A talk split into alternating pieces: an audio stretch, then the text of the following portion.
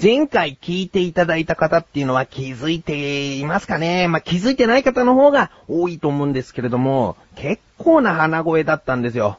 ああのー、まあ、風邪をひいちゃってましてね、その時は。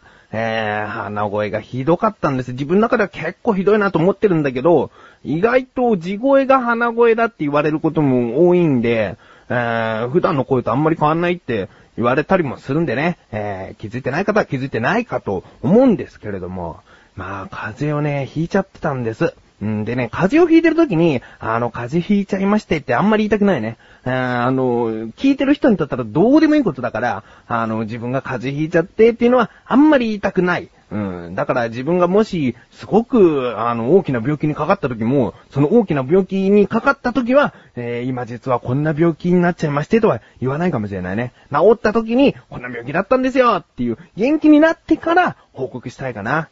あー、まあ、いろんなところで結局自分は今こういう状態でっていう話はしてるけどね、えー、なるべくしないようにっていうのを考えてますね。まあ今回の風邪はひどかった。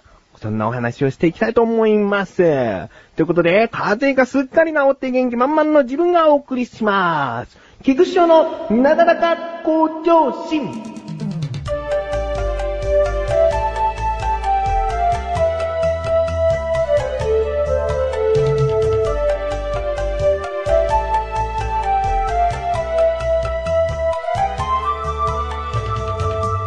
まずはですね、あの、またまた前回のお話ししちゃうんですけれども、前回ですね、あの、千葉に行ってきたよという話をしたんです。で、その千葉っていうのが、ここ神奈川県よりも、ちょっと寒くてね、うん、千葉って言ってもちょっと北の方だったし、えー、そっちの方が暖かい時期もあるみたいなんだけど、自分が行った時は結構寒くて、で、車で行ったもんだから、ちゃんとした上着も持ってかなかったんですよね。そういうこともあってか、風邪をひいちゃったみたい。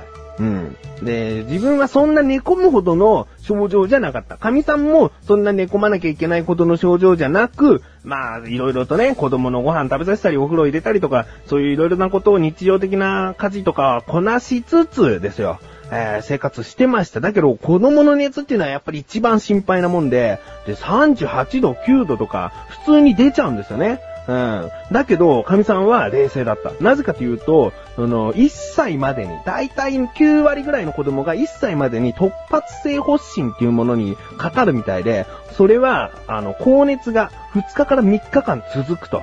うん。で、比較的、その子供の状態としては元気に振る舞う。らしいんですね。うん、あんまりこう、大泣きしたりだとか、もう全然立ってられない、すぐ横になっちゃうとか、そういう症状ではなく、較的元気な様子なんだけど、あの、高熱になってしまう。それが約2日から3日続いた後に、発疹ができてしまう。体にブツブツができてしまうっていうのが、だいたい1歳になるまでに、その、経験することらしいんですね。うん。だけど自分の子は、あ先ほど言ったように1歳2ヶ月なんだけど、まだそれにかかってなかった。だから、ちょうどそれにかかったんじゃないかなっていう感じだったんですよ。うん。だけど、心配は心配だよね。えー、それが突発性発疹ではなく、普通の高熱とかだったら危ないから、とりあえず病院にね、店に行って。そしたら、まあ、突発性の可能性はありますね、と、えー、言われて、でも、やっぱり医者も結果を見ないと何とも言えないってことで、その、とりあえず、40度以上になってしまったら、この解熱剤は飲ませてくださいと。うん、突発性の場合は解熱剤をあんまり飲ませなくても自然と下がっていくもんだからいいっていうことなんだけど、まだよくわからないから、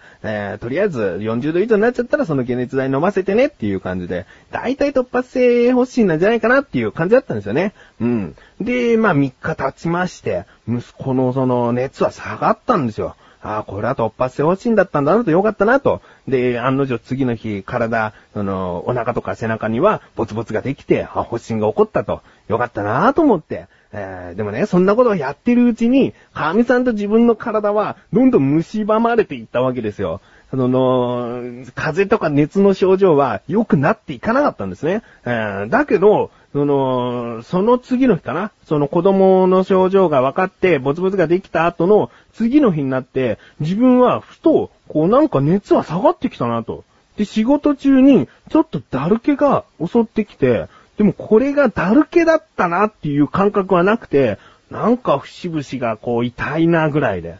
うん。で、帰ってきて、で、かみさんに首のあたりがちょっと痛いんだよなーつって。で、じゃあマッサージしてあげるからって首をマッサージしてもらったらすごく、この体が軽くなって、あ、よかったなーつって。で、次の日が、あの、日曜日で休日だったんですね。で、休日で散歩に行こうって話をしてたんです。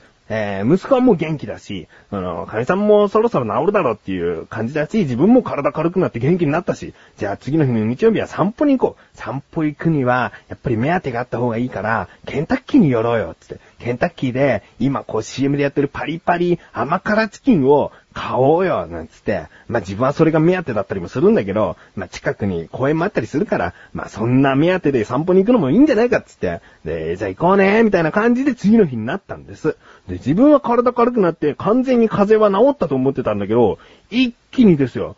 前日熱を測って熱もなかったんですよ。熱もなかったのに、次の日になったら38度ぐらいの熱が出てしまって、で、朝子供の泣き声とともに、まず自分が起きたんですけれども、もう完全に体がだるくなってて、かみさん起こして、ごめん、ちょっと熱が、もう完全に出ちゃってるから、ちょっと子供を任せるっつって、寝かせてっつって、自分はこう眠りに入ったんですよ。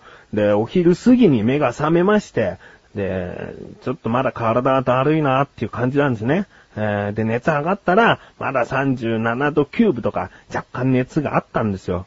うん、で、今日は散歩に行けないね、と。パリパリ甘辛チキン食べに行けないね、つって。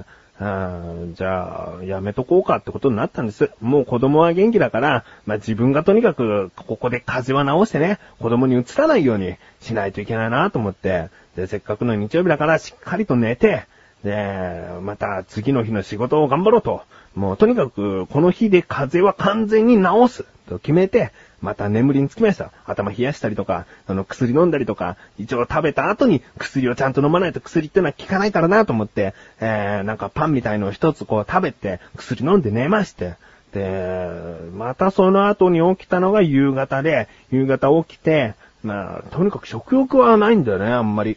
で、何が食べたいって神さんが言ってくれたから、ゼリーかなーつって、で、ゼリーいっぱい買ってきてくれて、ゼリー食べて、で、また薬飲んで寝まして、もうとにかくこの日に治そうと思って寝まして、で、次の日、いやー、なんとか、元気になりましたよ。あまあ、ここまでさらっとこう話してきたけど、とにかく病気や風邪なんかに悩まされた一週間でしたね。うん。まあ、今こうやってね、元気になったはずなんですが、今日の食事がですね、朝食べず、昼カップラーメンとイカフライを食べて、で夜はゼリー1個。この食欲が自分にとったら重症だね。何食欲なくなっちゃって。こりゃ相当な病気じゃないかなと、今不安です。小高祐介です。アシスタントの菊池です。小高、菊池の小高カルチャーは2週間に一度の水曜日更新ですが、どんな番組ですか？はい、この番組はアーティストでもあり、イーティストでもある小高祐介が文化人っぽくお届けする番組です。はい。頑張ってください。ぜひ聞いてください。はい。頑張ってください。さようだかさあ、コーナーに参りましょう。自力80%。このコーナーでは日常にある様々な疑問や質問に対して自分で調べ自分で解決していくコーナーでもあり、リスナーの方からのご相談やお悩み解決していくというコーナーです。今回はメールが届いております。ありがとうございます。ラジオネーム、トマトンさん。ありがとうございます。本文、どうも、翔さん。どうも。今回は案外簡単に答えが出ちゃうかもしれない質問です。はい。それは赤いランプです。どこについているかというと、割と高いビルなどのてっぺんあたりについてます。うん。ちょいと考えるとなぜそこに赤いランプがついているか予想はつきますが、あえて質問させていただきます。あの赤いランプはなぜついているんですか？ということですね。トマトンさんもうすうす理由がわかっているけれども、ここで自分がズバッとあの答えを言うことで、トマトさんもスッキリされるんじゃないかなと思いますので、えー今回の疑問いきます。高いビルなどのてっぺんあたりに赤いランプはなぜついているの？ですね。調べてきました。ここからが答え。まず、高いビルなどの上についているランプの名前というのが、航空障害灯と言います。うん、もうその名の通りですね。夜間に飛行する飛行機に対して、煙突、鉄塔、またはその、ビルですね。ビルなどの存在を示すために使用される伝統のことです。うん。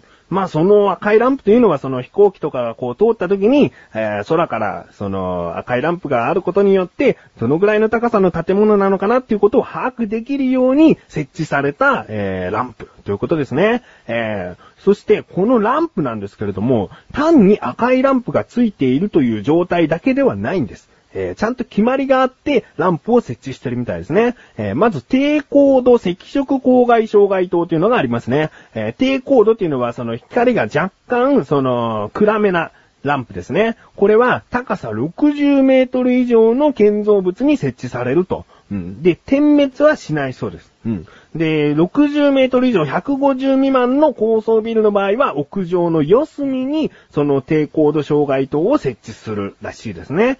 次に中高度赤色航空障害灯というのがありまして、えー、まあ、低高度よりも若干光が強いランプは、これは点滅するんですけれども、えー、150メートル以上の超高層ビルについては、その四隅のうち、えー屋上の四隅のうち2箇所に、えー、対になるように設置することが義務付けられていると。えー残りの2つは、その低高度ですね。先ほどの、その赤色障害灯をつけると。えーいうことですね。これは赤色に関してです。白色の障害灯というのもありますね。えーこの白色というのはストロボのように閃光を発する、えー障害灯。名前は白色航空障害灯と言います。こちらの方は60メートル以上の煙突鉄塔などに中高度白色航空障害灯の設置が義務付けられていますと。うん。で、150メートル以上の煙突鉄塔には、高高度の、中高度よりも光の強い高高度の白色航空障害灯の設置が義務付けられているということですね。えー、で、ちなみに、この白色というのは、高層ビルなどには設置しないものらしいですね。えー、なので、この赤色の障害灯と白色の障害灯があるらしいです。うん。まあ、こう夜景をパッと見たときに、あ、あれは赤で光ってる、白で光ってるってことで、何の建物かっていうのがちょっと分かったりとか、あの点滅してるしてないで、あれは相当な高さなんだなとか、そういうことが、えー分かるようになりますね。えー、どうでしょうか、トマトンさん。おそらくトマトンさんの、えー、うすうす感じてた答えと一緒だったかもしれませんが、まあ、詳しくいろいろと、えー付け足してみました。えー、メールありがとうございます。こういった感じで日常にある様々な疑問や質問の方をお待ちしております。投稿法よりなだらか向上心を選択して、どしどしとご投稿ください。以上、自力80%でした。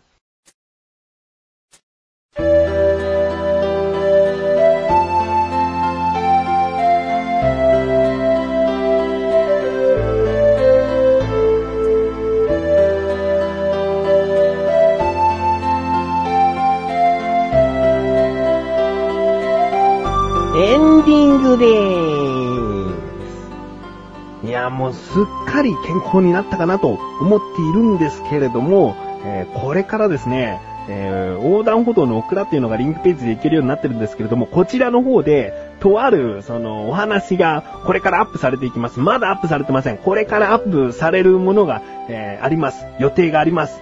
そちらの方で自分は、えーもう言っちゃいますよ。風邪ひかなかったよ。今年になって1月しか風邪ひかなかったよっていうような話をしています。していますよ。だから、おかしなことになっちゃうんで、このなだらか向上心聞いてる人は、おかしなことだなって思われると思うんで、言っておきますね。オクラの方でおかしなこと言っちゃってます。これはでも、風にかかる2週間前に収録したオクラだったんですよ。えー、まあ、そんな前のものをオクラで流していたのかと思わないでください。いろいろとこう事情があって、えー、これはちょっと後に、えー配信しようとか、これはもう早めに配信しようとか、いろいろとちょっと予定がありましてね。えー、まあ、ちょっと風邪ひいちゃいましたね。あのオクラで言っている自分はバカみたいです。バカみたいですが、えー、これからアップされる予定なので、聞いてください。横断歩道のオクラリンクページから行けますので、えー、お願いします。ということで、なだらか向上心は毎週水曜日更新です。それではまた次回、お相手は菊池翔でした。メガネたまーにでもあるよ。お疲れ様です。